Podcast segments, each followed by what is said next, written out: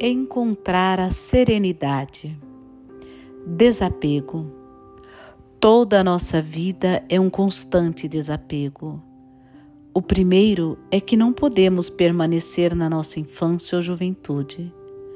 Para crescermos e nos renovarmos, precisamos constantemente desapegar-nos do antigo. Na idade avançada, esse desapego torna-se cada vez mais óbvio e muitas vezes também mais doloroso.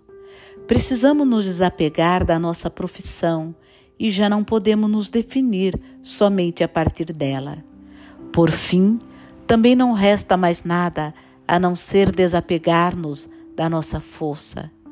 Já não conseguimos andar, trabalhar, atuar, atuar tanto e com tanta rapidez. Pessoas da nossa convivência e que nos eram caras nos deixam. Na idade avançada, o desapego só será bem sucedido se já o ensaiamos na juventude e na idade adulta. João narra no final do seu evangelho que Jesus pede a Pedro que se desapegue de tudo o que ele fez até então. Jesus diz a Pedro: Eu lhe garanto, quando você era mais jovem, preparava-se e ia para onde queria. Quando ficar velho, estenderá as mãos e outro vai prepará-lo e levá-lo para onde você não quer ir. João, capítulo 21, versículo 18. Parece que Pedro era muito impulsivo. João descreveu isso repetidamente. Pedro é o primeiro a responder à pergunta de Jesus. Será que vocês também não querem ir embora?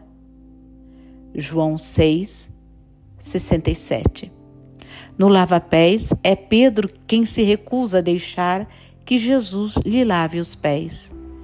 Mas quando Jesus o convence de que precisa disso, ele responde com a mesma exuberância: Senhor, então lava não só os meus pés, mas também as mãos e a cabeça. João 13, 9.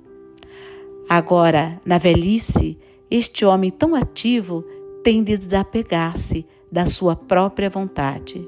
Agora ele não pode mais fazer o que quer e o que reconheceu como certo. Ele terá de estender as mãos e deixar que algo seja feito com ele. Outro o cingirá e o levará para onde ele não quer ir. Ninguém quer ser levado à morte. Mas, em última instância, é disso que se trata na velhice: desapegar-se da própria concepção de vida e abrir-se para aquilo que Deus exige de nós a própria morte. Essa morte acontece em parcelas. Primeiro temos de abandonar a nossa própria vontade, depois as atividades, depois nosso próprio eu e finalmente a vida. Pedro quer ao menos saber o que acontecerá com os outros. Por isso pergunta a Jesus o que acontece ao discípulo que Jesus ama. Mas Jesus responde-lhe: Se eu quero que ele permaneça até que eu venha, o que você tem a ver com isso? Trate de me seguir. João 21, 22. Pedro também deve deixar de fazer comparações. Deve se abrir para o caminho que Deus exige dele, sem olhar para os outros, se eles vivem mais do que ele. E também não deve comparar a sua morte, a crucificação que Deus lhe preparou, com a morte de outros. Cada pessoa morre a sua própria morte e não temos nenhuma garantia de como vamos morrer.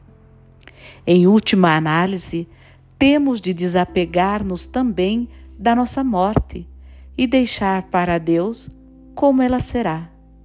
Cada vez que morre uma pessoa com quem compartilhamos muitas experiências, com quem vivemos alegrias e tristezas, ela leva uma parte de nós até Deus. Quanto mais pessoas da nossa convivência morrem, tanto mais de nós elas já levaram junto para o outro lado do limiar. Pessoas idosas muitas vezes têm a impressão de que grande parte delas já está além do limiar. Certas coisas que irritam os outros ficam sem importância para elas, porque a sua existência já começou a fazer parte do outro mundo. Assim, seu olhar se volta cada vez mais para o seu íntimo. Minha mãe experimentou o desapego como um processo doloroso, mas no final, no final dele, ela viveu uma profunda paz interior e uma grande serenidade. Ela não precisava apenas desapegar-se de pessoas, também teve de abrir mão de seu ritmo e dos seus rituais que ela manteve fielmente até sua alta idade. Certa vez ela me disse: Não consigo mais rezar. Antigamente ela costumava rezar dois terços por dia pelos filhos e netos. Agora ela simplesmente não conseguia mais. Ela não conseguiu mais concentrar-se nas palavras de oração. Não teve escolha a não ser desapegar-se também da oração. E ela disse: Talvez seja suficiente para Deus que eu apenas diga sim. Está tudo bem do jeito como está. É tudo o que me resta fazer.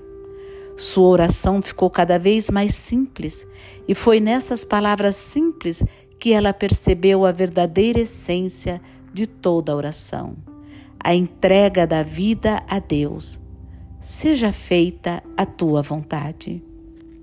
No mosteiro não temos idade para nos aposentar. Aqui todos podem trabalhar o quanto quiserem. Isso tem algo de salutar, pois os confrades idosos ainda se sentem úteis. Eles têm uma atividade significativa até a alta idade.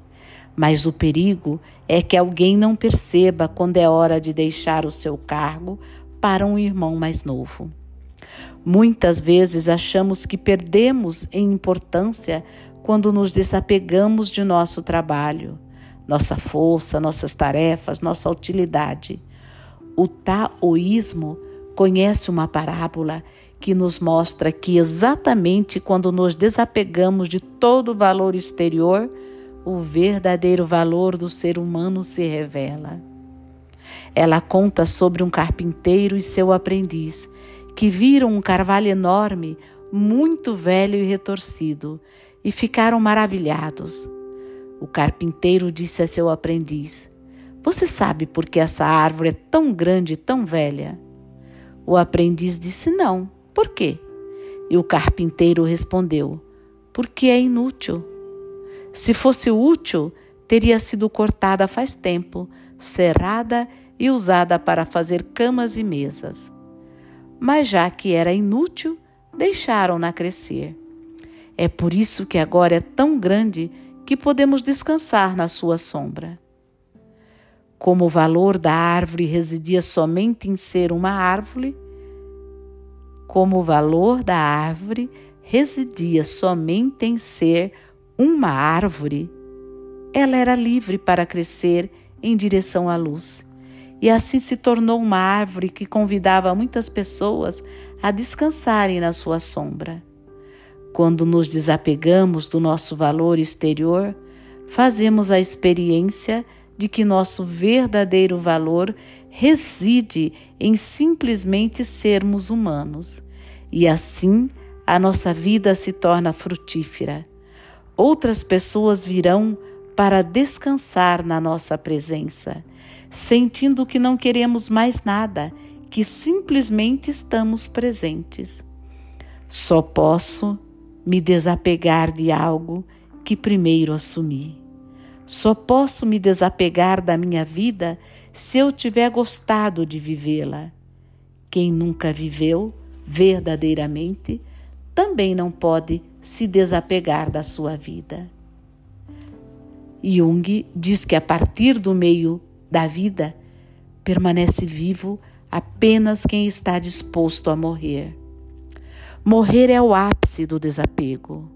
Jung teve a experiência de que são as mesmas pessoas que na juventude nunca aprenderam a lutar, que são incapazes do desapego na velhice. Ele pensa que elas não aceitam a vida como ela é. A primeira metade da vida está marcada pela luta e a segunda metade está marcada pelo desapego. Quem não viveu a sua vida não tem nada de que poderia se desapegar. Na velhice, chorando a sua vida não vivida, ele deixa de assumir a tarefa mais importante da velhice, o desapego. Quem assume o desapego experimenta uma nova leveza, sente-se como uma folha que é levada para casa pelo vento, como escreveu certa vez Hermann Hesse. Em outra parte, ele chama o desapego de uma forma de entrega. A necessidade da juventude é poder se levar a sério. A necessidade da velhice é ser capaz de se sacrificar, porque há algo acima da pessoa que a leva a sério. A tarefa, o anseio e o dever da juventude é tornar-se algo. A tarefa da pessoa madura é entregar-se, ou, como já diziam os místicos alemães, destornar-se. A mística alemã percebeu o destornar-se como uma tarefa espiritual. Para ela, o desapego não aconteceu devido à resignação, mas devido ao de se tornar um com Deus. Desapegar-se do seu eu é o pré-requisito para se tornar um com o fundamento da existência e, em última análise, com Deus.